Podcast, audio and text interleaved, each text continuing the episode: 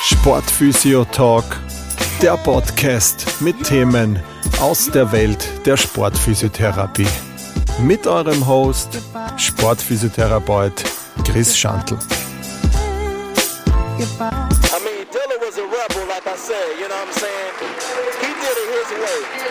From the beginning to the ending, you know what I'm saying?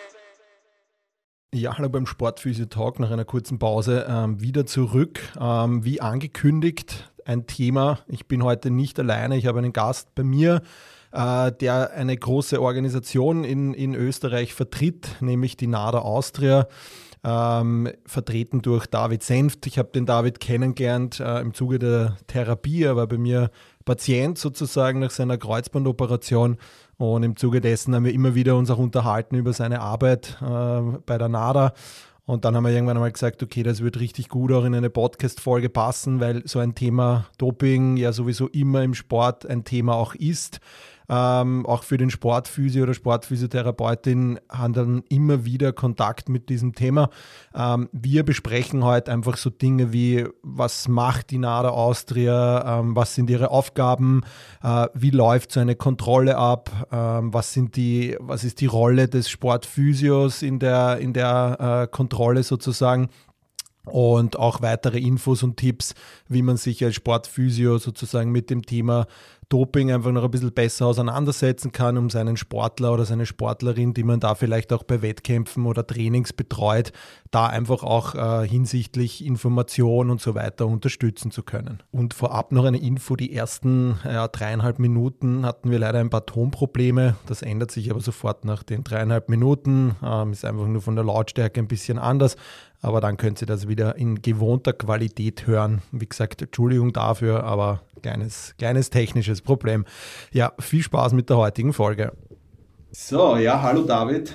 Danke, dass du hier bist. Danke für deine Zeit. Ähm, ja, wir haben heute das Thema Doping im Sport. Für Sportphysios ja auch immer eine, ja, eine, etwas, was, mit dem man immer wieder in Kontakt kommt. Ähm, jetzt gibt es das Ganze weltweit, aber es gibt das Ganze auch national. Das ist bei uns sozusagen die NADA. Was ist eure Tätigkeit von dem Ganzen? Also, hallo Chris, danke für die Einladung. Wir sind die NADA Austria, die nationale Anti-Doping-Agentur, und wir sind in Österreich zuständig für den Schutz der sauberen Sportlerinnen und Sportler. So, das hört sich jetzt an wie ein großer Marketing-Slogan.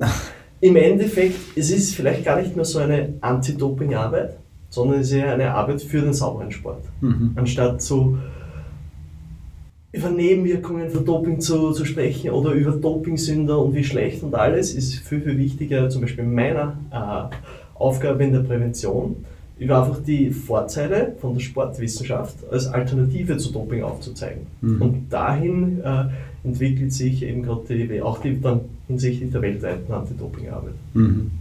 Genau, also wie gesagt, es ist ähm, für euch ja einfach wichtig, eben den Sportlern und Sportlerinnen in Österreich, wenn wir jetzt einmal da bleiben, einfach sozusagen das zu vermitteln, dass ihr eigentlich diesen sauberen Sport wollt, was es für Möglichkeiten gibt, sich zu informieren. Da kommen wir eh dann später auch noch. Ihr habt eine richtig gute App, die sich an jeder runterladen kann, äh, wo man sich einfach auch Infos holen kann was ist erlaubt, was ist nicht erlaubt. Es gibt ja gewisse Substanzen oder Substanzen, Medikamente, die sind vielleicht im Wettkampf nicht erlaubt, aber außerhalb des Wettkampfs erlaubt. Ja. Ich glaube, ihr tut das regelmäßig updaten, damit man da immer auf dem äh, neuesten Stand ist, sozusagen.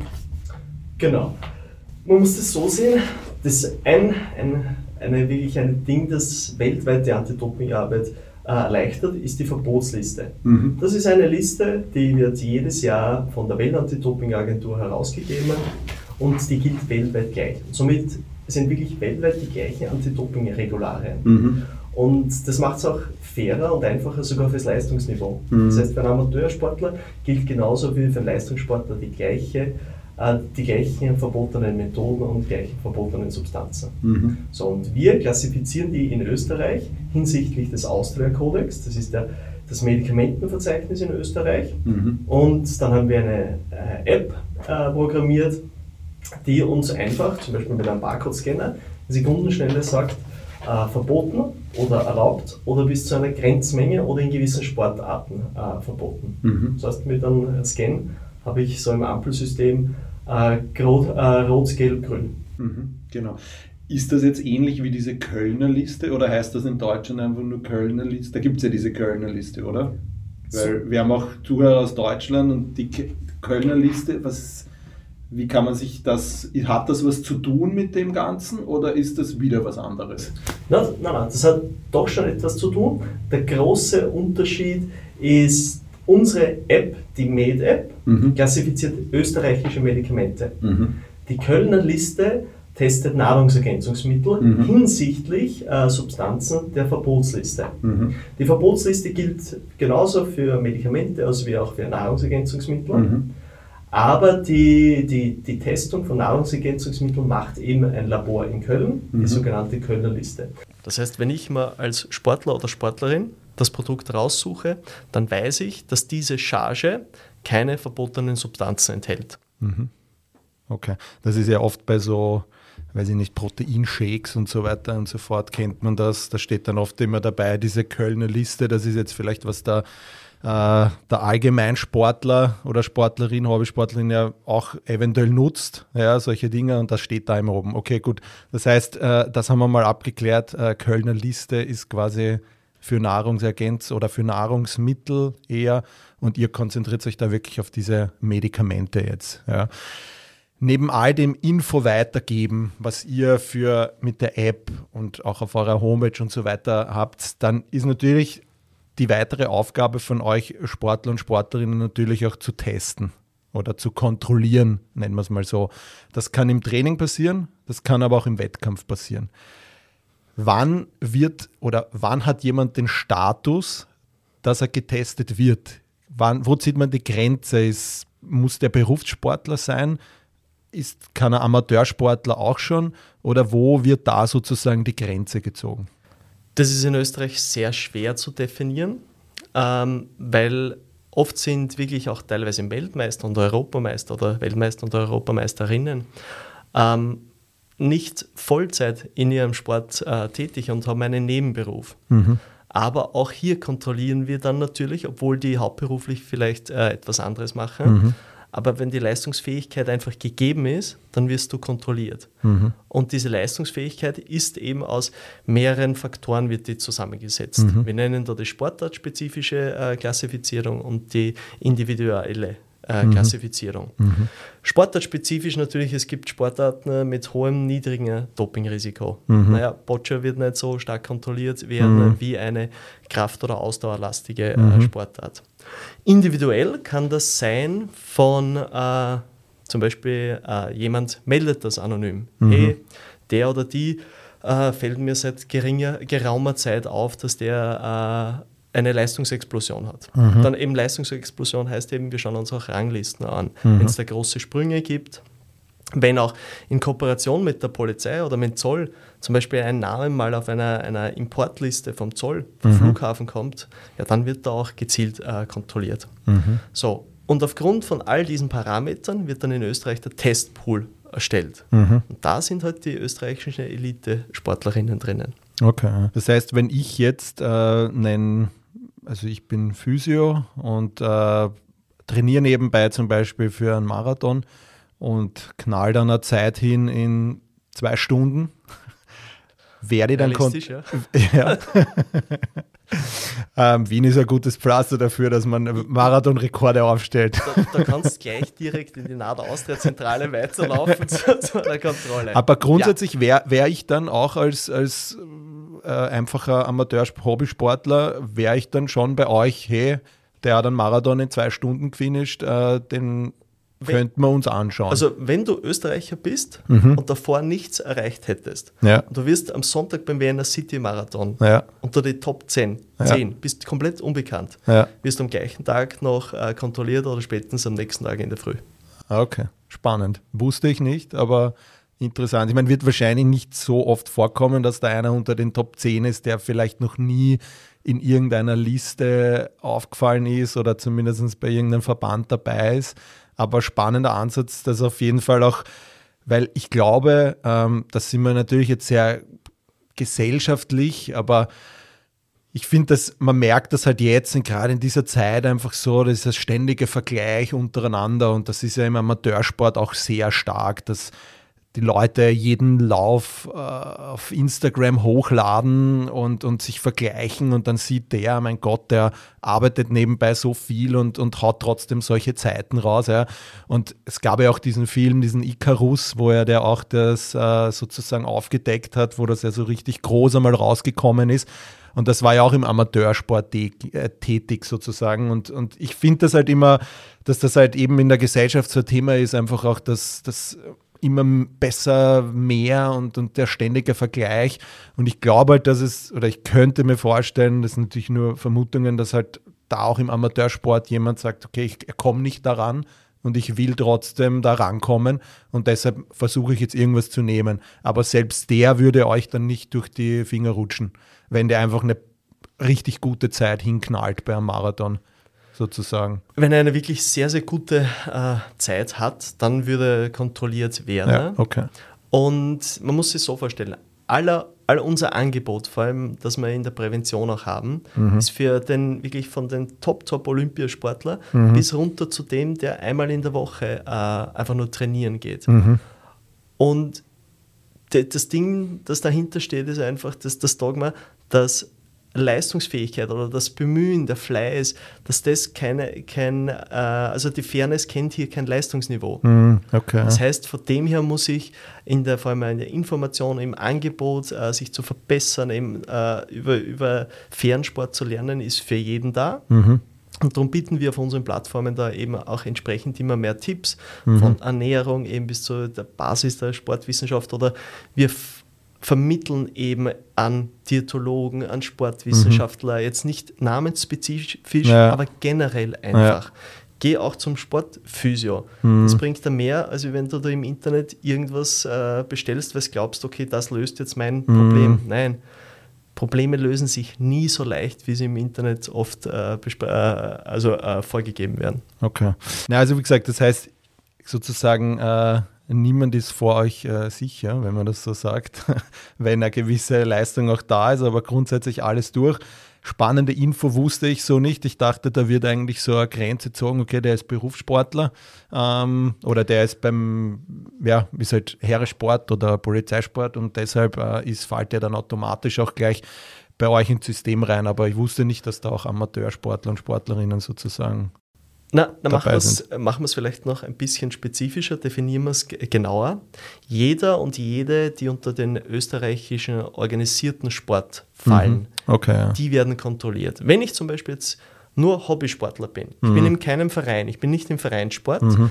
und nehme an einem Skirennen, einem Marathonlauf, an Triathlon und so, mhm. oder egal wie lang die Distanz ist, mhm. egal wie, wie hart das Rennen ist, für diesen Tag äh, löse ich beim Veranstalter dann über den Verband wieder, mhm. äh, der das Anti-Doping-Bundesgesetz unterzeichnet hat, mhm. löse ich die Tageslizenz. Okay, Auch wenn ich es mir nicht durchgelesen habe, ich habe die Anti-Doping-Bestimmungen ah, okay. äh, akzeptiert für den Tag. Das ist so ein bisschen wie die äh, Datenschutzbestimmungen beim Handy, da klickt jeder drüber und kann es bewusst, dass er, dass er es angenommen hat. Okay. Spannend. Ja, gut zu wissen auf jeden Fall, solche Dinge. Okay. Da kann ähm, ich vielleicht eine, ja, gern. Eine, ein Ding dazu noch sagen, was, wo die Leute dann etwas überrascht sind. Wenn ich zum Beispiel jetzt, ich spiele in der allerletzten Klasse in Österreich Fußball oder Baseball oder, oder Tennis oder was auch immer mhm. und bestelle mir aus der, und vielleicht habe ich schon vor fünf Jahren aufgehört zum Spielen mhm. oder in fünf Jahren ist übertrieben, aber spiele ein, zweimal im Quartal dann vielleicht nur mit, mhm. helfen nur aus. Bestelle ja. aber beim Zoll wie verrückt, also im Internet bestelle ich wie verrückt Steroide. Mhm. Das wird vom Zoll aufgegriffen. Mhm. Der Zoll meldet das an uns. Mhm. So, na jetzt müssen wir dann natürlich aktiv werden, ne? mhm. konfrontieren mit den, den Sportler, eröffnen ein Fahren, Verfahren und der oder die wird äh, gesperrt. Mhm. So, ja, die Reaktion wird sein, ich spüre ja eh nicht mehr, mir ist es eh egal. Ja, ja die Gerichtskosten muss man dann aber trotzdem tragen. Okay. Also man einfach nicht machen. Ganz genau. das ist die, die Message. Okay, wenn es jetzt dazu kommt ähm, und ihr kommt zum Kontrollieren, ja, dann kann das ja einerseits am Wettkampfort gleich äh, stattfinden oder halt ähm, in regelmäßigen Kontrollen am Wohnort, am Trainingsort. Und da gibt es ja auch Unterschiede beim Wettkampf. Okay, ist der Sportler dann eh dort, da greift oder da seid ihr dann gleich vor Ort, bittet den nach, der, nach dem Wettkampf wahrscheinlich gleich dann in das Kontrollzimmer beim Training oder daheim ist das ja dann anders. Da muss ja der Sportler dann auch immer angeben, wann ist er wo, wo ist er anzufinden, damit ihr dann, wenn ihr ihn kontrollieren kommt, sozusagen auch dort antrifft und muss das auch, das heißt, der Sportler, der hat dann auch gewisse Pflichten zu erfüllen, Bekanntgaben, wo er sozusagen sich gerade aufhält. Wo ist das ein bisschen der Unterschied zwischen Wettkampf und Trainingskontrolle oder Auf, Aufenthaltskontrolle am Wohnort? Gibt es da Unterschiede oder ist es das äh, gibt sehr, sehr große Unterschiede. Machen wir mal den ersten Unterschied, äh, der angesprochene zwischen Wettkampf und Training. Bei uns ist es ein bisschen, äh, oder das ist, ist eh kein Geheimnis, die Wettkampfkontrolle ist die dümmste Kontrolle. Mhm. Weil, naja, beim Wettkampf mich zu dopen, mit vor allem mit einem Stoff, der leicht nachweisbar zu ist, mhm. machen ja die wenigsten. Mhm. Weil sie hatte, wenn ich, wenn ich unter die Top 3 komme, dann kann mhm. ja sicher sein, dass ich kontrolliert wäre. Das mhm. heißt, ich dope nicht beim Wettkampf, weil ich mhm. weiß, dass ich kontrolliert wäre. Mhm. Ähm, daher ist die Trainingskontrolle die, die, die klügere, mhm. weil die wirkliche Leistungssteigerung und auch die langfristige schaffe ich ja im Training. Mhm. No, no, nicht. Mhm. So, und dann schauen wir uns dann die, eben die zweite Differenzierung ist dann eben an beim Training. Ich schaue mir an einmal grundsätzlich, welche Sportart ist es? Mhm. Wie, sind, wie sind die Leistungszubringer der Sportart? Zum mhm. Beispiel Ausdauer, Kraftausdauer, Schnelligkeit, Kraft etc. Mhm. So, schaue ich mir zum Beispiel eine ausdauerlastige Sportart an, mhm. dann wäre zum Beispiel ein wär EPO mhm. äh, ein, ein, Mittel, das die roten Blutkörperchen äh, vermehrt im Blut äh, theoretisch sinnvoll im Einsatz. Mhm. Na, dann schaue ich mir an, zu welchen Zeiten mhm. im Trainingszyklus und im Wettkampfzyklus des Sportlers oder der Sportlerin mhm. wird er oder sie das einnehmen. Mhm. Dann äh, kommen wir verstärkt zu diesen Tagen oder Wochen zur Kontrolle. Okay. Das heißt, ihr macht das nicht willkürlich, sondern es ist schon ein System und eine Idee dahinter. also wenn ich Sportler oder Sportlerin äh, wäre, würde man denken, warum heute? Das könnte der morgen auch sein. Und das ist, ja. wie, wie, du sagst, willkürlich, aber es steckt, nein, es steckt das System dahinter. Okay, spannend, ja. Also es ist nicht einfach so, ja, schauen wir mal, sondern...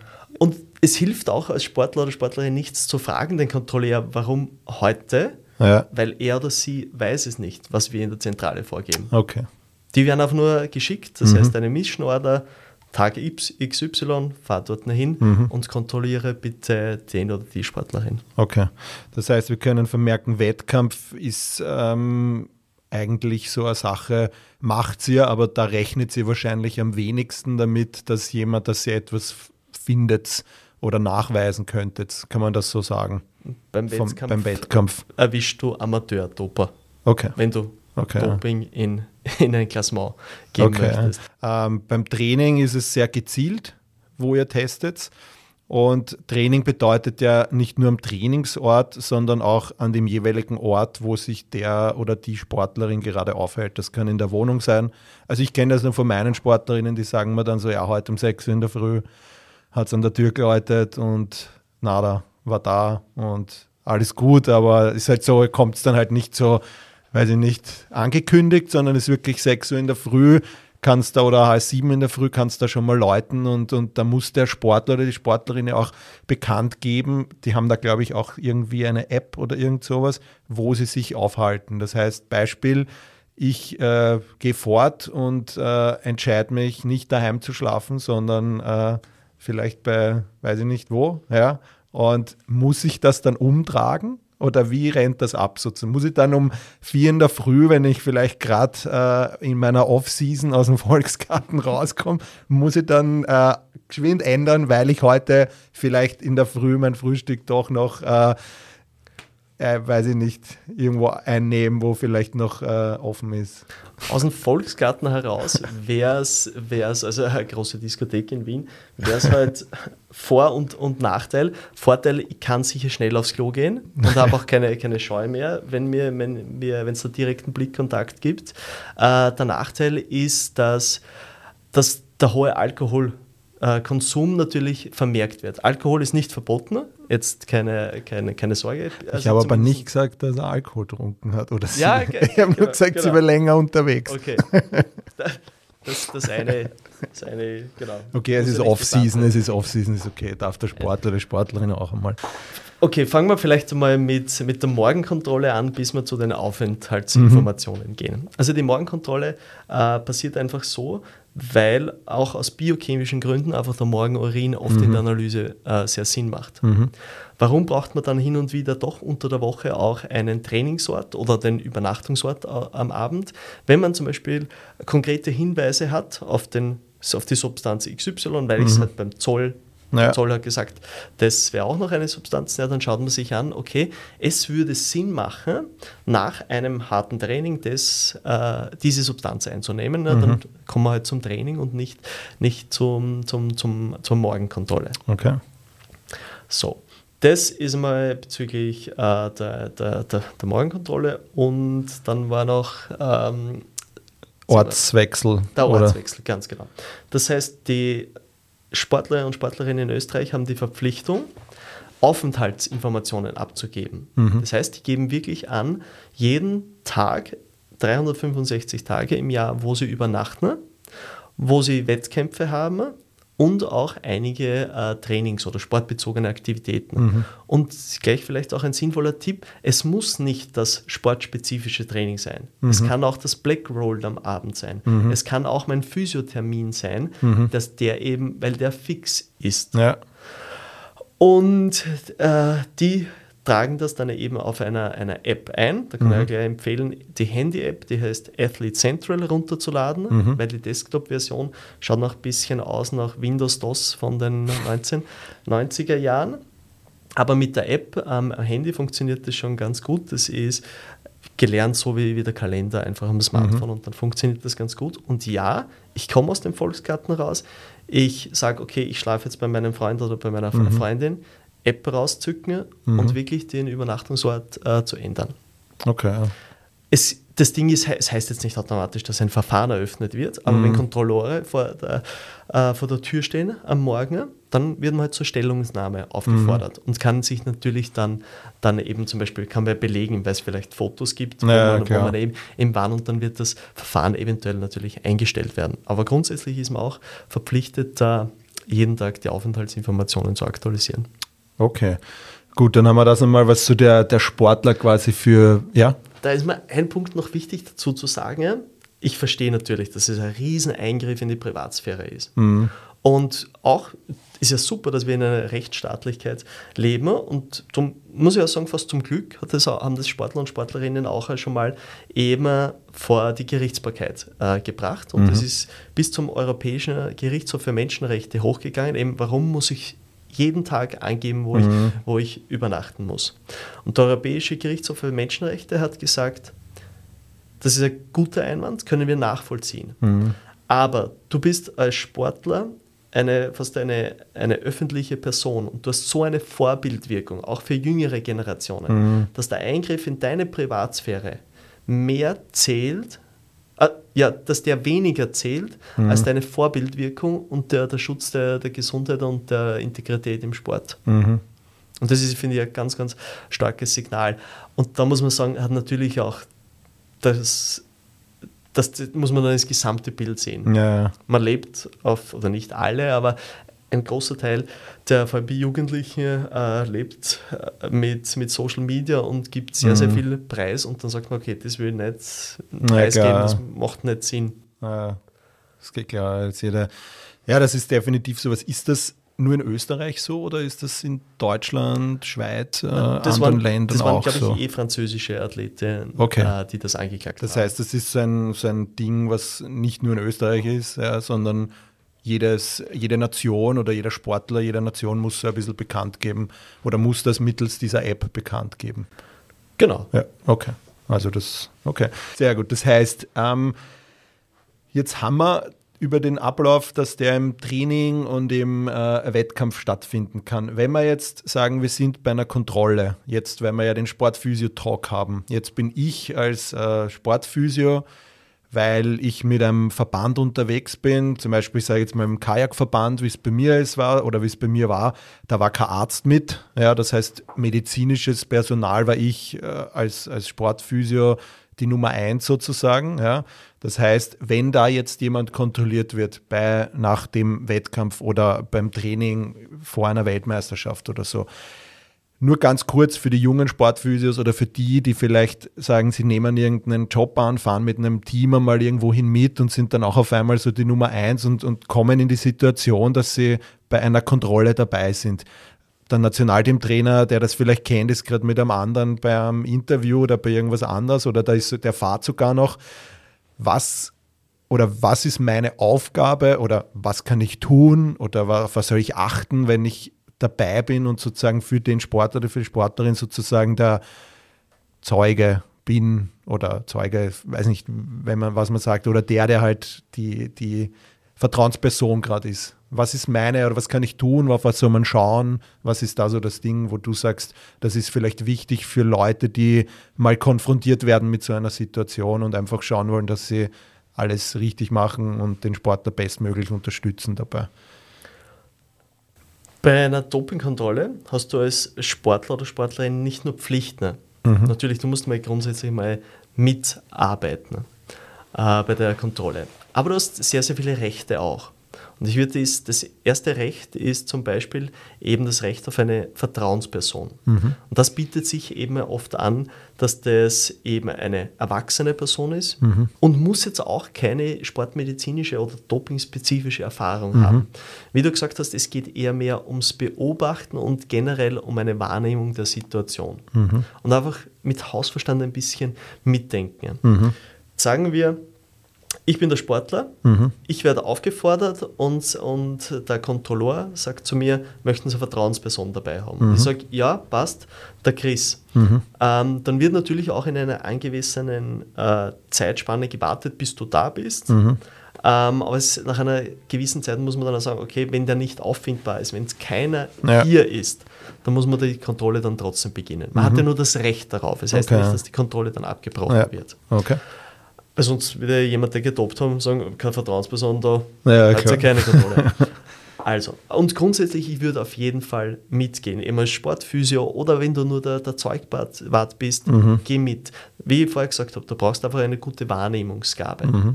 Und dann schaut man eben zum Beispiel so Dinge, kann sich der Kontrolleur, Kontrolleurin dementsprechend ausweisen. Mhm. Ähm, dann wird man eh vom Kontrolleur genau Schritt für Schritt durch die Stationen äh, oder durch den Prozess der mhm. Dopingkontrolle durchgeleitet. Und du bist dann eben als, als Vertrauensperson immer dabei. Mhm. Du schaust eben, ob die Dopingkontrollstation, ob dort alles sauber ist. Mhm. Das soll auch kein öffentliches WC sein. Das kann mhm. nicht sein, dass da das Pissoir ist und neben gehen die Fans ein und aus und fangen mit dir während der Kontrolle zum Tratschen an. Ja. Das wäre ein Grund zum, zum Abbruch. Das okay. heißt, es muss wirklich saubere Dopingkontrollstation sein, alles notieren. Mhm. Grundsätzlich mhm. immer alles notieren. Mhm. Ist Schimmel an der Wand, alles notieren. Mhm. Egal, ob das dann relevant ist oder nicht. Mhm. Besser zu viel draufschreiben als zu wenig. Da dürfen auch keine fremden Personen reinkommen. Mhm. Sowas notieren. Der Kontrolleur ist unfreundlich. Draufschreiben. Alles notieren. Und grundsätzlich mal den, den Sportler und Sportlerin beruhigen einfach. Ja, ja. Und das sollte auch der Kontrolleur. Und auch vielleicht den Sportler erinnern, du darfst nachfragen. Du bist dort nicht Bittsteller und oh mein Gott, ich, ich bin mhm. quasi wie im Planquadrat und, und äh, äh, ganz klein. Ja. Nein, eine Kontrolle ist eine, eine, eine, wie soll ich sagen, eine Institution, eine, eine Einrichtung auf, auf, auf Augenhöhe. Mhm. Es, du musst zwar mitwirken, aber es, du bist dort nicht Befehlsempfänger, mhm. sondern du wirst du einfach durch die nächsten Schritte geleitet. Und du schaust einfach dann als Vertrauensperson, wie ich es eh schon gerade erwähnt habe, auf jegliche Unregelmäßigkeiten, mhm. erinnerst den, den Sportler auch vielleicht mal, du, ich weiß ja, du warst vor drei Monaten krank. Oder mhm. du warst vor drei Monaten, äh, hast eine Flugreise gemacht. Mhm. Oder du warst vor zwei Tagen in der Sauna. Alles, was Einfluss auf den Stoffwechsel hat, draufschreiben. Mhm. mhm. Und dann hast du dem Sportler oder der Sportlerin eh schon sehr, sehr geholfen. Okay. Das wären so, so meine Tipps. Ja, perfekt. ich glaube, das ist gut, gerade für, für Junge. Und wenn das, also ich kann mich bei mir erinnern, ich bin da auch einfach in diese Situation reinkommen und habe es in meiner Ausbildung gehabt, ja, was so, wie das abläuft und so weiter, also in der Sportphysio-Ausbildung. Und trotzdem war die Situation dann halt einfach so, also das, was du jetzt aufgezählt hast, habe ich nicht gemacht. Also ich bin da gestanden, ja, und es war halt so, ich war, glaube ich, genauso, nervös, also ich war nervöser als, glaube ich, die, die Sportlerin, die getestet worden ist, einfach weil für mich die Situation komplett neu war. Und wie du sagst, es war für mich so ein bisschen wie ein Blankwandrat. Okay, ich habe jetzt Angst, dass ich irgendwas falsch gemacht habe, obwohl ich weiß, dass ich eigentlich eh Bahnendreieck passt, erste Hilfe ist da und ich habe nichts getrunken, aber trotzdem ist diese Grundnervosität da gewesen. Ähm, deshalb finde ich diese Tipps halt sehr hilfreich, weil so habe ich das damals in der Ausbildung jetzt dann auch nicht gelernt, wie und das und dies. Und ich finde das gerade für die jungen Sportphysios oder für wen, der sagt, hey, ich will da jetzt in den Sport rein, finde ich diese Tipps halt wirklich, wirklich hilfreich. Und ich glaube, das ist einfach auch äh, der Sinn oder von dem dahinter, was wir da heute auch mitgeben wollen, dass da einfach auch junge Leute das auch kennenlernen und wissen, wie man sich in der Situation verhaltet und dass es einfach nicht eine eine, eine Situation ist, wo man jetzt irgendwie komplett nervös werden muss, sondern dass man einfach auf ein paar gewisse Dinge achtet. Und im Endeffekt will eher jeder von anderen nur Respekt. Und ich glaube, das ist halt, halt das Wichtige in dieser Kontrolle, wenn man sagt, das nimmt man mit. Ja, glaube ich, ja. Okay, Kontrolle ist da. Jetzt ist das Ganze unauffällig, dann ist es super. Ja, was, wenn es jetzt dazu kommt, dass äh, da vielleicht eine positive Probe abgegeben wurde? Oder wie kann es zu einer Dopingstrafe kommen? Du hast eh Eingang, also du hast vorhin schon erwähnt, wenn man nicht da ist, kommt es zu einem Verfahren. Ich glaube, wenn man dreimal oder so nicht angetroffen wird, daheim oder so, ich glaube, dann gilt das als positive Probe oder irgendwie so oder Sperre. Da kannst du mir du vielleicht noch mehr dazu sagen. Also wie ist das so, wenn es jetzt einerseits, wir haben diese positive Probe, das ist eh klar, da kommt es dann zum Verfahren. Was für Möglichkeiten gibt es noch, dass ein Sportler zu einem Verfahren äh, eingeladen wird, sozusagen? Also grundsätzlich gibt es einmal elf Verstöße mhm. äh, gegen die Anti-Doping-Regularien. Brauchen wir jetzt nicht alle, alle, mhm. alle durchgehen, das würde den Rahmen sprengen. Vielleicht schneiden wir nur wenige ganz kurz an und das waren jetzt viele Fragen auf einmal. Du probierst einfach mal so alles, was in der Reihe ein, einfällt. Ähm, zum Beispiel Verschleierung wäre etwas. Mhm. Wenn ich Trainer bin und ich, und ich weiß äh, oder ich aktiv verschleiere, dass einer meiner Sportler oder Sportlerin mhm. äh, etwas tut, auch dann würde ich als Trainer angeklagt werden. Natürlich auch für, für, ein, für ein Physio. Mhm. Darum immer, wenn mir etwas auffällt, bei der NADA Austria melden. Mhm. Und das kann ich auch anonym machen. Mhm. Dann bin ich immer aus dem Schneider. Wenn ich es gemeldet habe, mhm. dann ist es gut. Äh, wie genau die Konsequenzen dann sind, das ist äh, dann immer eine individuelle Abschätzung. Weil mhm. muss ich meinen Nachbar anzeigen, bloß weil er, nicht bloß, weil er äh, Drogen konsumiert hat. Mhm. Das ist dann ein Fall der Juristerei. Der zweite Punkt sind die Meldepflichtverstöße. Mhm. Das heißt, hier einfach aktuell zu halten. Mhm. Wenn ich jetzt vielleicht einmal ich war bis spät auf einer Party und mhm. habe es dann nicht zurückgeschafft. Na, dann wird es vielleicht zu keinem Verfahren kommen, wenn die Stellungnahme akzeptiert wird. Mhm. Wenn ich aber dauernd aus Fahrlässigkeit vergesse, obwohl ich zum Beispiel in den Alpen trainiere, mhm. aber öfters in, in Ostösterreich übernachte mhm. und das passiert ein paar Mal, dann mhm. könnte man dadurch auch aus diesen Daten dann rauslesen, naja, das ist fast absichtlich eine andere Lokalität, mhm weil äh, ich eben absichtlich nicht zur Kontrolle dort erscheinen mhm. möchte. Und dann kommt wieder mal ein Verfahren eröffnet. Mhm. Kommt natürlich wieder dann mal, ich kann eine Stellungnahme abgeben aber wie sehr das dann, äh, dann das Gericht und vor allem nicht in Austria, mhm. ein österreichisches Gericht macht die Einschätzung dann, mhm. ob diese Geschichte glaubwürdig ist oder nicht, ist eben, mhm. Gott sei Dank in einem Rechtsstaat, dann immer eine, eine Geschichte des Richters oder eine, eine Ermessenseinschätzung des Richters. Mhm.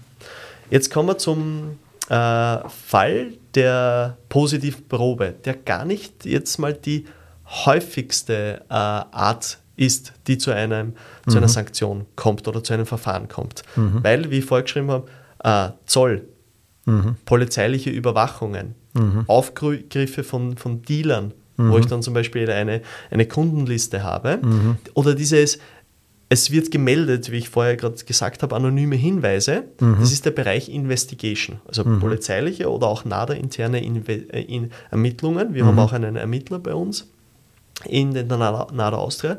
Und das wird jedes Jahr, vor allem auch weltweit, werden es mehr Fälle, die aus diesem Bereich kommen und gar nicht mehr so mhm. aus der analytischen Probe. Mhm.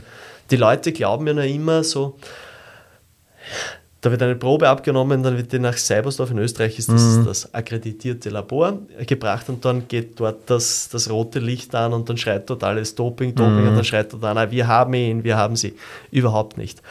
Eine Anti-Doping-Analyse oder eine Analyse auf verbotene Substanzen ist wie die Suche nach einem, einem Fehler. Ich gehe zum Hausarzt, mhm. mache mir ein Blutbild, dann habe ich meistens diese Boxplot-Charts, mhm. wo ich eben genau sehe, meine Referenzmenge sind, mhm. sind hier in der Mitte. Nichts anderes ist eine Dopinganalyse. Mhm. Es gibt nur wenige Substanzen, vor allem wenn es körperfremde, also äh, exogene Substanzen sind, wo es direkt dann heißt, okay, Doping, mhm. quasi das rote Licht, das ist es. Der Rest sind eher so Indikatoren, ja, could be Doping. Mhm. Und dann werden bei uns halt die, wird die zweite Schiene aktiviert, die Investigation-Geschichte. Mhm. Geschichte. Werden zum Beispiel Blutwerte gefunden, die nicht erklärlich sind, mhm. die, wo man sagt, äh, dass die statistische Wahrscheinlichkeit ist 0,00000 wirklich so mhm.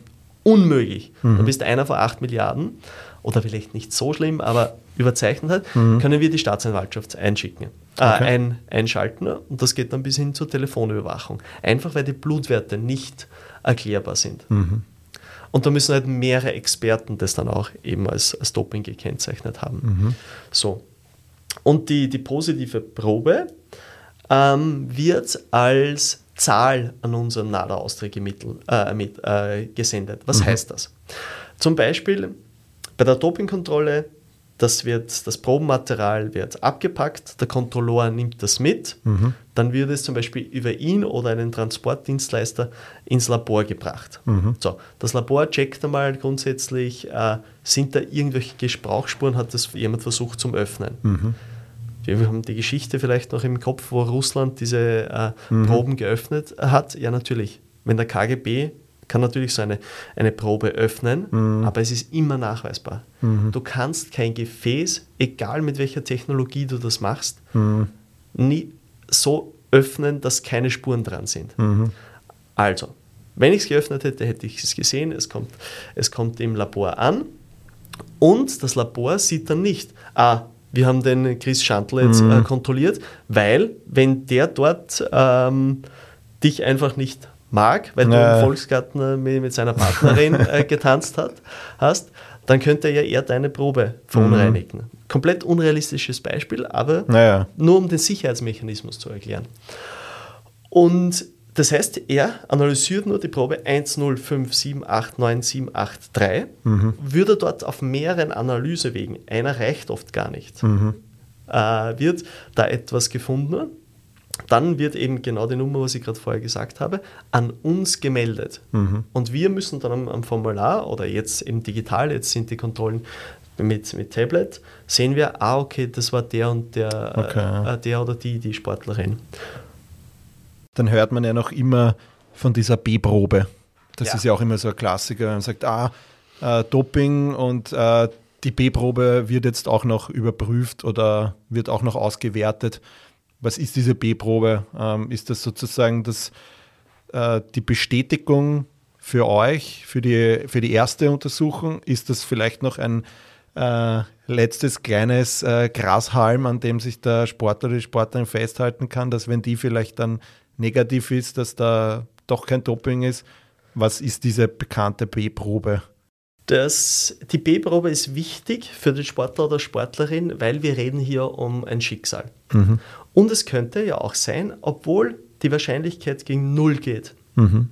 Dass gerade an diesem einen Tag das, äh, das Messgerät einen Fehler gehabt hat. Mhm. Und dann hat der Sportler einfach das Recht zu sagen, wir machen nochmal alles. Ich möchte selbst dabei sein.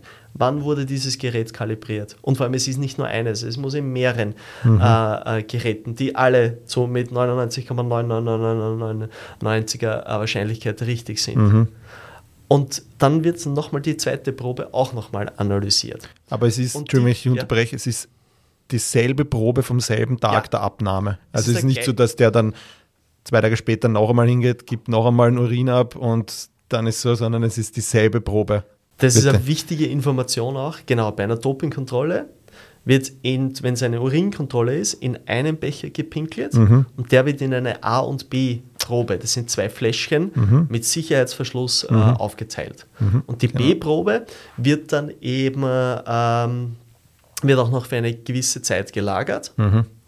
Wenn das jetzt eben die Staatsmeisterschaft in Boccia war, wird die Probe wahrscheinlich nicht lange gelagert werden. Wenn es eine, Wel eine Weltrekordskontrolle war oder eine Staatsmeisterschaft, also ein österreichischer Re Rekord, wird die vielleicht für zehn Jahre eingefroren.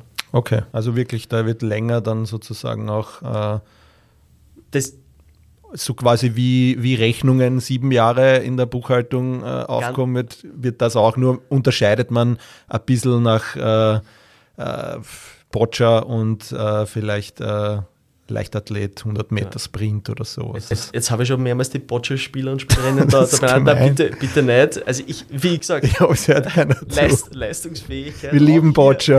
ja, ganz genau. Wir spielen sie immer in Lignano. Na, wirklich, die trainieren ganz äh, genauso hart. Es geht hier nur um das äh, Risiko, zu Dopingsubstanzen zu greifen. Mhm. Und das ist eben bei vor allem technischen Sportarten, koordinative äh, Sportarten, ist das Risiko zu, äh, zu dopen einfach geringer. Kann Mhm. ich auch machen, bringt mir aber nicht so viel wie in reinen Kraft- und Ausdauersportarten. Eins meiner Lieblingsdinge ist, die ich dann immer gefragt werde, naja, aber bis ihr da was nachweisen könnt, das, das hat ja immer hinten noch, das ist ja immer Katz- und Maus-Spiel. Ja, eh. Äh, das Ding ist, das ist aber nicht antidoping-spezifisch oder chemisch-analytisch-spezifisch. Schon, chemisch-analytisch spezifisch ist es schon, weil natürlich oft auch erst eine Nachweismethode entwickelt werden muss. Aber wie ich vorher gesagt habe, es geht ja nicht darum, direkt nachzuweisen. Es geht darum, Auffälligkeiten zu, zu entdecken. Und dann kontrolliere ich, mache ich Zielkontrollen. Dann schalte ich die Polizei ein. Dann äh, äh, schaue ich mir die Whereabouts, die Aufenthaltsinformationen genauer an. Dann schaue ich mir die Ergebnisse in den Ranglisten genauer an. Das ist moderne Anti-Doping-Arbeit. Nicht arme Pinkel in den Becher und wir wissen, was du in den letzten zwölf Monaten gemacht hast. Ja. Na, so funktioniert es nicht.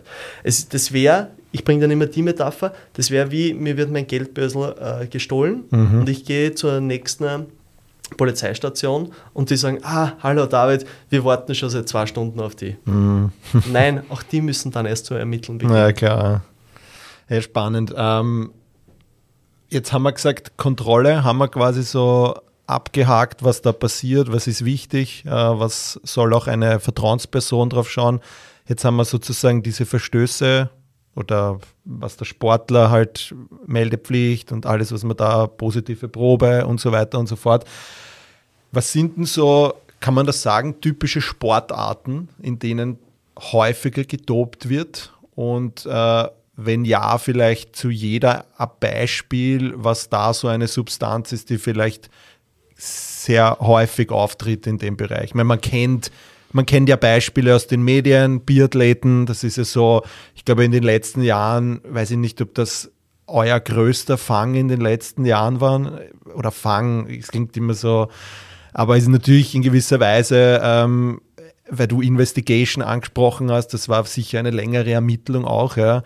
Ähm, da kennt man das aus solchen Sportarten. Was sind auch vielleicht typische Sportarten und jeweils typische eingesetzte Substanzen, die auffällig in dem Bereich häufig vorkommen. Nur so grober mal, dass man da so einen Überblick hat, wer will eigentlich dopen. Wir sind wieder bei den Boccia-Spielern, die wollen das vielleicht eh nicht so, aber es gibt eben diese Ausdauersportler, Leichtathletik, ähm, Kraftsport oder wo viel Kraft wichtig ist, ja, wo es immer wieder dazu kommt, äh, wo man von Dopingverstößen auch liest in den Medien.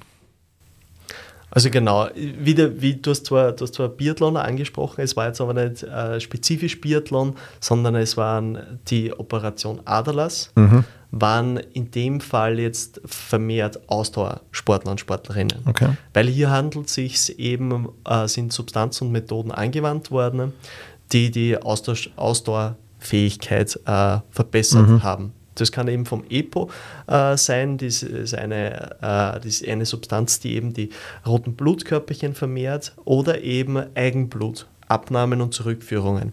Ich möchte einfach immer den Anteil im Blut erhöhen, der, der den Sauerstoff zu den Muskeln äh, bringt. So, und die haben halt ein gemeinsames Netzwerk zu einem Arzt benutzt und sind so eben dann, also die, vor allem auch Polizei und wir dann auch mit den Kontrollen, hat es ihm äh, Hinweise gegeben und dann ist, äh, hat's, hat das im Endeffekt dann zur Razzia geführt, mhm. direkt bei, bei einer Weltmeisterschaft in, in Österreich, wo die, die Sportler oder Sportlerinnen dann in Flagranti erwischt worden mhm. sind. Und das hat eben Warum hat man es da so genau gewusst? Weil eben die Polizei hier äh, genau schon gewusst hat, mhm. was passiert und mitgelesen hat. Mhm. Okay. So, und eben alles, was ausdauerlastig ist, mhm. wie gesagt, ich versuche die, die, die Transportfähigkeit des, oder ich versuche einfach mehr Sauerstoff zu den Muskeln bringen. Mhm. Jede Methode, jede Substanz, die das erfüllt, wird hier angewandt. Mhm. Wenn ich jetzt im, im Kraftsport da hilft es mir vielleicht in der Regeneration ein bisschen, wenn ich hier ähnliche Methoden mache oder ich kann mehr trainieren, weil mhm. meine Ausdauer besser ist. Aber im Endeffekt brauche ich hier einfach die, die, die Schnellkraft. Dann schaue ich mir an, mhm. was kann zum Beispiel meine Substrate, die ich jetzt eben für diese ganz schnelle Bewegung unter einer Sekunde brauche, mhm. was kann mir mehr einspeichern hier in den Muskel. Mhm. Dann nehme ich die Substanzen, die mir, und ich möchte die Substanzen nicht explizit nehmen, ja, weil sonst der David hat eine Anleitung beim, beim wie kann ich mich am besten toppen. Aber das eigentlich ist auch kein Geheimnis, weil das lese ich auf jeder Plattform im genau, Internet. Aber das heißt, ich nehme dann Substanzen, die mir eben äh, die, die Muskelkraft erhöhen mhm. und vielleicht auch schauen, wo ich schneller äh, regenerieren kann. Mhm glaube eben, wie gesagt, mit Hormonen arbeiten dann ja auch noch viele. Ne? Das weiß man ja auch aus diesen ganzen Kraftsportdingen. Ähm, grundsätzlich glaube ich. Dazu oder, zu sagen, äh, es wird, es ist, ist umso klüger ich dope. Ja umso mehr streue ich auch äh, äh, meine, meine Substanzen. Ich schaue mir einfach an, was möchte ich in welcher Phase haben. Mhm. Der Bernhard Kohl hat es einmal auch ganz, ganz offen auch dargelegt, was er gemacht hat. Und da reden wir nicht von einer Substanz, da mhm. reden wir schon von fünf bis zweistellig äh, mhm. Substanzen weil zum Beispiel äh, Insulin könnte auch als anabole Substanz mhm. äh, hin und wieder eingesetzt werden. Mhm. Also es ist diese, diese im Austauschsport, Entschuldigung, ja, das, das ja. dazu sagen. Diese man muss ja generell sagen, dass diese Doping, diese Organisationen oder wie man das auch immer nennen mag, oder diese ganzen Sünder und Sünderinnen, ja, dass die natürlich genauso wie ihr ja auch ständig nach neuen Wegen sucht, ja, suchen die auch immer nach neuen Wegen. Das ist ja auch dass dieses Katz- und Maus-Spiel, was du eh angesprochen hast, ja, und ich meine, dieses Beispiel, was du gerade gesagt hast mit äh, zweistelligen Substanzen, das ist ja eine eigene Wissenschaft, was da ja oft ein paar machen. Ähm, das ist ja wie, wenn man einen Trainingsplan in seine Einzelheiten zerlegt und man schaut, dass man äh, im aeroben Bereich da arbeitet, dass man da arbeitet, dass man die Muskelfasern und so weiter und so fort. Das heißt, die machen sich ja auch eine richtige Orgearbeit damit, äh, sozusagen das wirklich unterschiedliche Substanzen auch zu haben und dies und das. Ja. Die Frage, was ich mir immer, ist es diesen Aufwand wert für die? Ähm, weil unterm Strich kann ich ja eigentlich eh, kann ich dopen und euch durch die Finger gehen? Ja, natürlich, ja, aber mittlerweile ist es ja schon so ein großes Netz und ihr habt ja auch eure Möglichkeiten. Und so wie du eingangs erwähnt hast, es ist ja, sobald ich da eine Auffälligkeit habe, wenn der auf einmal da richtig orge Leistung raushaut, und dann sieht man ja oft bei so Radsport, Tour de France, dass die dann im Nachhinein alle vom Protest runterfallen, weil sie einfach alle gedopt worden sind. Ja. Ist es diesen Aufwand wert? Oder kommt eh irgendwann einmal jeder äh, in, die, in die Sackgasse? Kann man das so sagen? Oder? Muss man in zwei, zwei Varianten äh, oder in zwei Antworten beantworten. Äh, die, die eine Antwort ist die gesundheitliche. Na, zahlt sich nie aus. Mhm. Du, du spielst hier wirklich äh, Jeopardy mit, deinem, mit deiner Gesundheit. Also du, die, die Konsequenzen sind, treten ein. Mhm. Zu sagen, na, ich passe eh auf, äh, na, kurz-, mittel- oder langfristig hast du, hast du äh, Effekte, mhm. wenn du richtig tobst. Mhm. Wenn du nicht richtig, also richtig heißt in einem Ausmaß tobst, wo es effektiv ist mhm. und vor allem auch effizient. Hm. Alles, was drunter ist, werde ich keine Leistungssteigerung haben. Hm. Das heißt, voll oder gar nicht. Mhm. Und jetzt kommt was noch dazu, ist, was viele unterschätzen. Ähm, wird oft so gedacht, na, ich bestelle mir jetzt Steroide aus dem Internet mhm. und auf einmal werde ich beim beim Ironman in Klagenfurt Erster. Na, völliger Schwachsinn.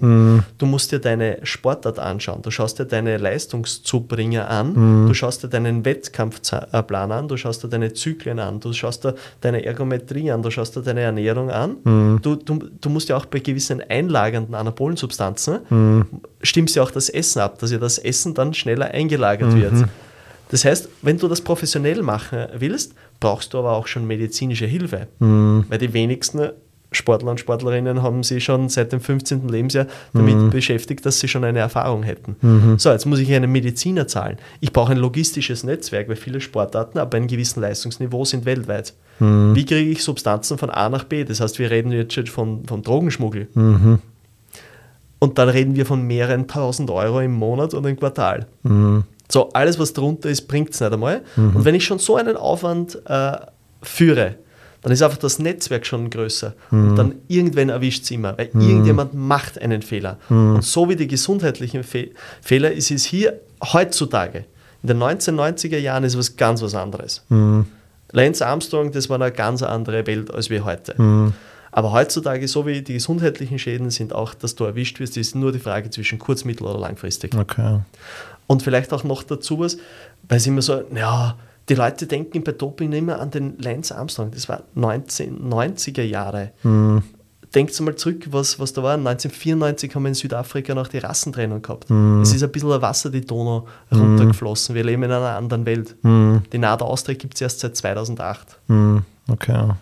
Ja, das ist definitiv, äh, da hat sich einiges getan und weil du es auch gesagt hast, gesundheitliche Geschichten, also wir reden da ja jetzt nicht von, dass du vielleicht ein bisschen einen Bluthochdruck hast, ja, sondern wir reden da ja wirklich von Tumoren, Krebs und lauter solche Sachen, die dadurch, durch solche Substanzen ja auch äh, getriggert werden. Und ja, man da einfach ein riesiges Risiko eingeht, ähm, nur damit man vielleicht im Amateurbereich dann den einen äh, Platz beim Marathon dann vielleicht vorne ist ähm, und sich denkt, na, Mare, pass eh auf, mach eh nicht so viel, ja.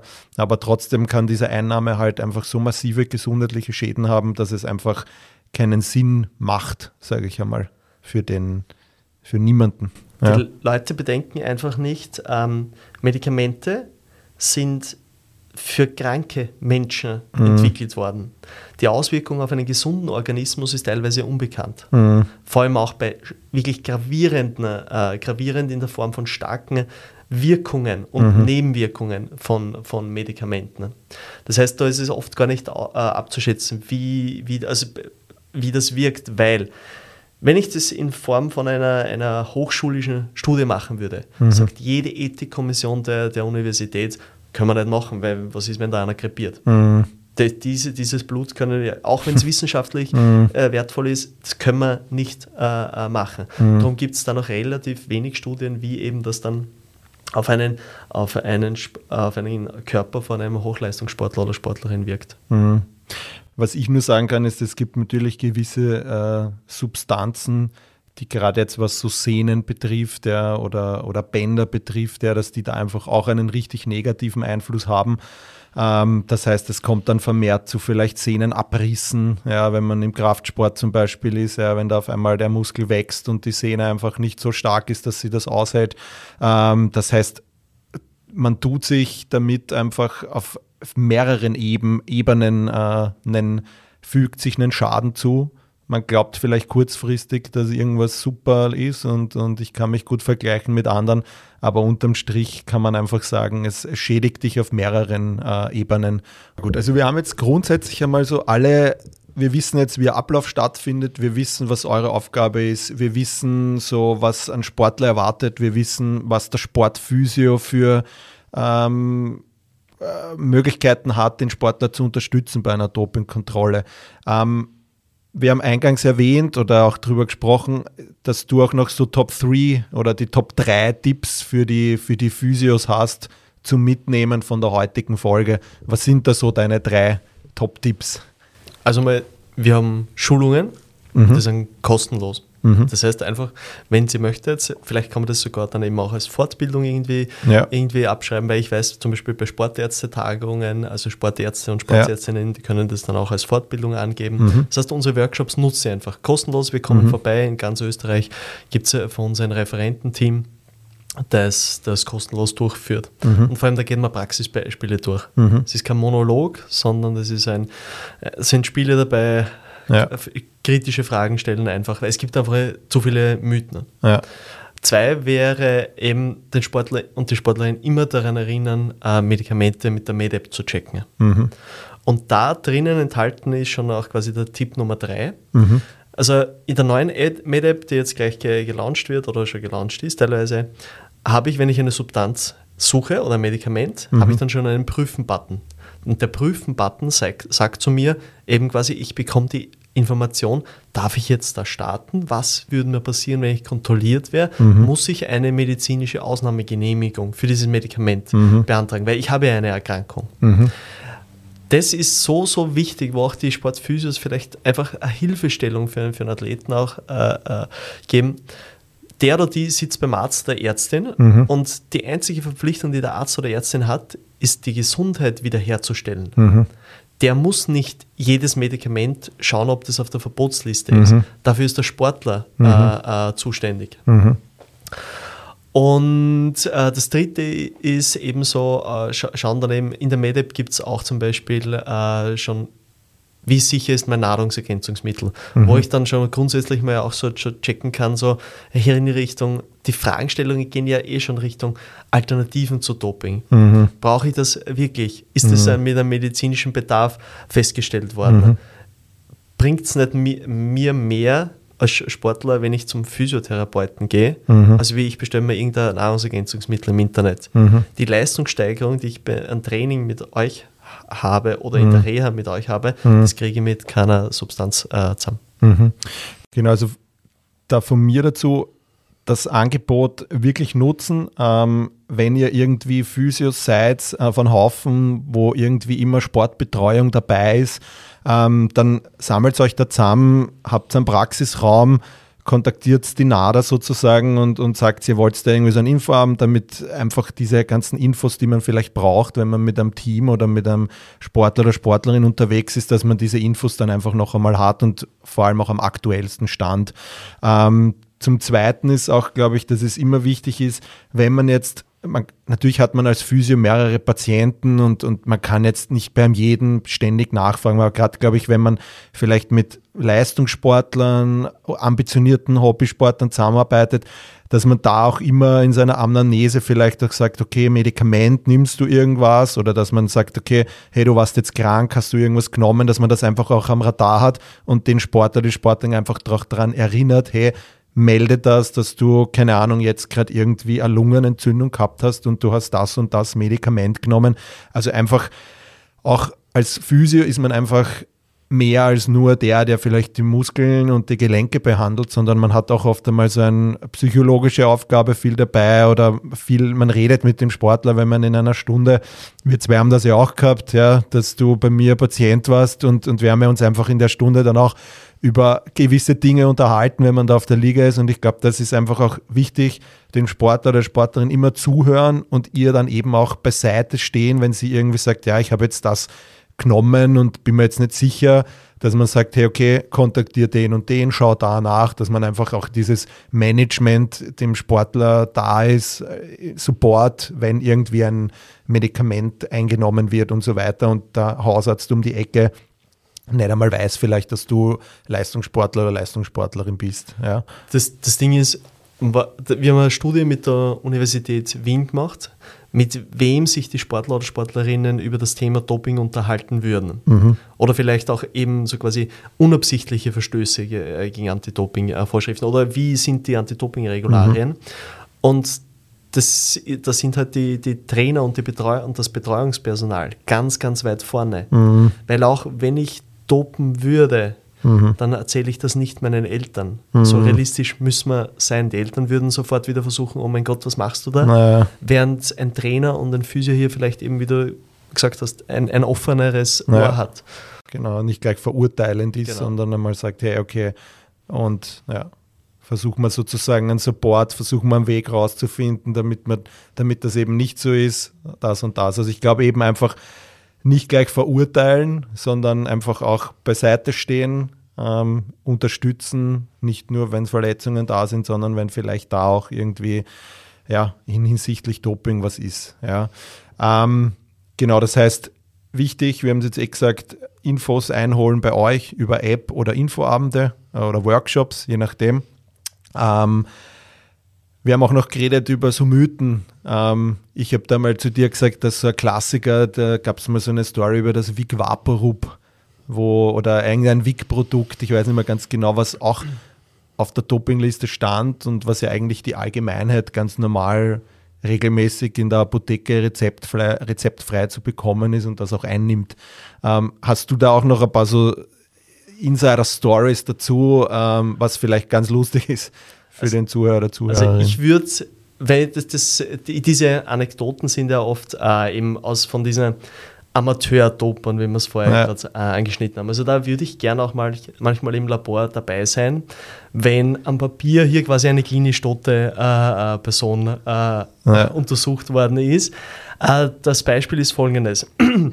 Früher haben sich manche Sportler und Sportlerinnen Waschmittel unter die Fingerkuppen gegeben mhm. und haben dann bei der Urinaufgabe äh, auf die Fingerkuppe gepinkelt, mhm. dass sich unter dem Nagel das Waschmittel mhm. löst und somit die, das, das EPO, mhm. äh, diese Substanz, äh, auflöst. Mhm. Nur werden dadurch fast alle Proteinstrukturen äh, im Körper aufgelöst, wenn mhm. ich ja. Waschmittel im Körper hätte. Ja. Somit wurde eigentlich im Urin hätte man eigentlich sagen müssen, okay, die Person müsste, müsste eigentlich tot ja, sein. Okay, das heißt, es war eigentlich nur Wasser, so in die Richtung. ohne irgendeine Flüssigkeit, ohne jegliche äh, biologischen Strukturen ja. auf, aufgelöst.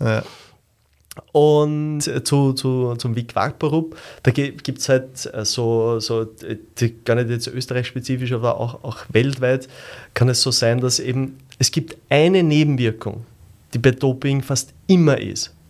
Und das ist die Lüge. Lüge mhm. ist die größte Nebenwirkung, äh, äh, Nebenwirkung von, von Doping. Und dann vor Gericht wird es halt dann oft auch manche sind eher einsichtig, aber mhm. manche lügen, dass sich die, die Balken biegen und dann wird gesagt, nein, das, ich habe nur ein XY Hustenmedikament eingenommen. Mhm. Ja, nur am Laborbericht hättest du sieben, zehn Liter davon trinken müssen mhm. und äh, zwei Liter sind letal. Mhm. Also das ist dann, dann auch immer, wo man so ist nicht zum Schmunzeln, aber trotzdem ein bisschen ja, eine, eine, eine, humoristische Anekdote. Ja. Und die, das Skurrilste überhaupt, das war, Nona, nein, nicht Nona Nights, aber äh, kann nur so Geschichten aus dem Paulanergarten quasi. In Nord Nordkorea ist einmal die Damenfußballmannschaft gesperrt worden. Und die, die Geschichte dahinter ist, ich kann sie nicht wortwörtlich wiedergeben, aber im Endeffekt war es so, dass die Mannschaft trainiert hat am Platz und sie haben die Spielerinnen behandelt mit irgendwelche Echsen, Säften, irgendwelche Ausflüsse von, von, von, von Schildkröten oder, oder mhm. so Drachenarten, was weiß ich, und haben das, das haben die Spielerinnen zu sich genommen und dann durch einen Blitzeinschlag auf dem Sportplatz ist es dann aktiviert worden und hat dann zu dieser Stoffwechselproduktion geführt. Das, du siehst, die Lüge ist eine Nebenwirkung von, Doping und da gibt es die, die krassesten Geschichten. Okay, spannend. Ja. Was ja auch immer so ein Ding ist, dass die Leute so kurzfristig Asthmatiker werden, damit man mit so Asthma-Sprays und so weiter, hört man auch immer wieder, dass ja, der hat Asthma und der kann den Spray einnehmen. Viele haben es, aber typischer Mythos. Ganz typischer Mythos für, auch. Ja. Für mich ganz, ganz ein wichtiges Thema. Ähm, das ist wie, wieder so Geschichten aus dem Polanergarten. Mhm. Na, wer diskutiert das? Na, am, am Wirtshaustisch, während genau. der Stelze äh, ja. gegessen wird. Ähm, es gibt ja, wenn ich eine Erkrankung habe, wenn mhm. ich zum Beispiel Typ 1 Diabetiker bin, kriege ich mhm. eine medizinische Ausnahmegenehmigung für, für Insulin. Mhm. So, ähm, Asthma ist aber oft nur eine temporäre mhm. äh, Erkrankung, zum Beispiel aufgrund von Pollenflug. Mhm. So, und das heißt, ich kriege hier auch keine Ausnahmegenehmigung oder eben dann nur temporär für mhm. diese, diese kurze Zeit. Und wir haben in Österreich derzeit, wir haben über 700 Leistungssportlerinnen. Mhm. und es gibt keine einzige medizinische Ausnahmegenehmigung für, für Asthma. Mhm. War, war, warum? Oder vielleicht gibt es eine oder zwei, ich habe es jetzt nicht alle mhm. im Kopf. Aber weil ich einfach mit diesen bis zu Grenzmengen erlaubten Asthma-Medikamenten einfach meine Erkrankung soweit heilen kann. Mhm.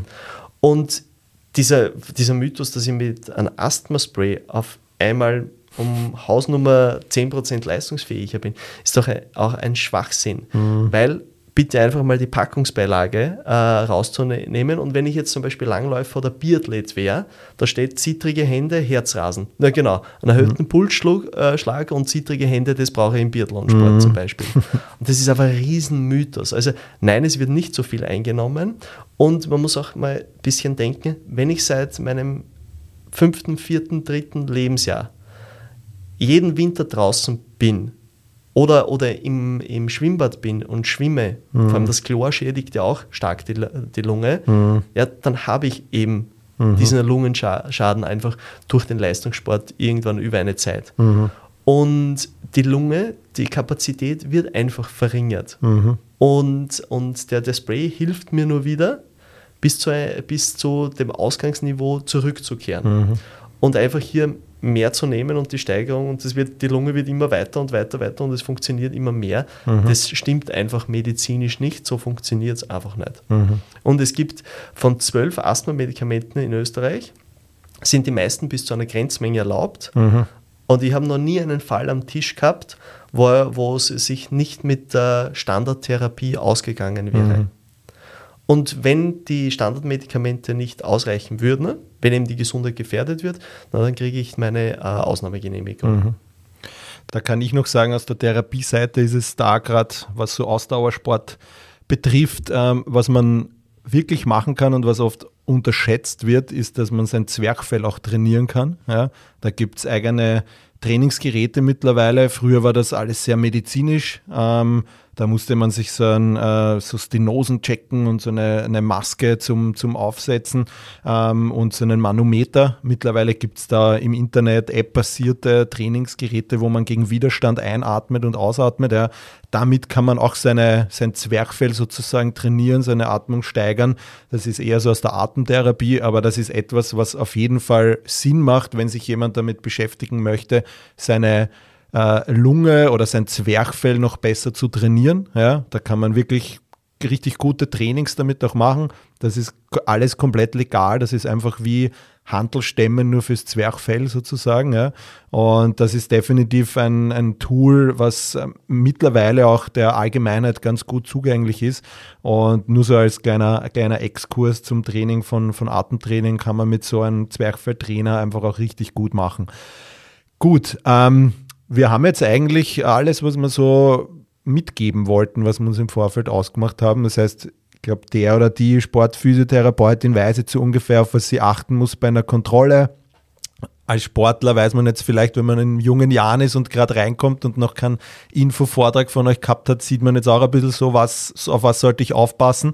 Ähm, hast du noch irgendein Abschlussstatement, was du noch mitgeben wollen möchtest der Community von mir oder ähm, sagst du, okay, es ist jetzt eher mal alles gesagt und wer noch mehr Infos braucht, äh, kann dich oder euch jederzeit kontaktieren?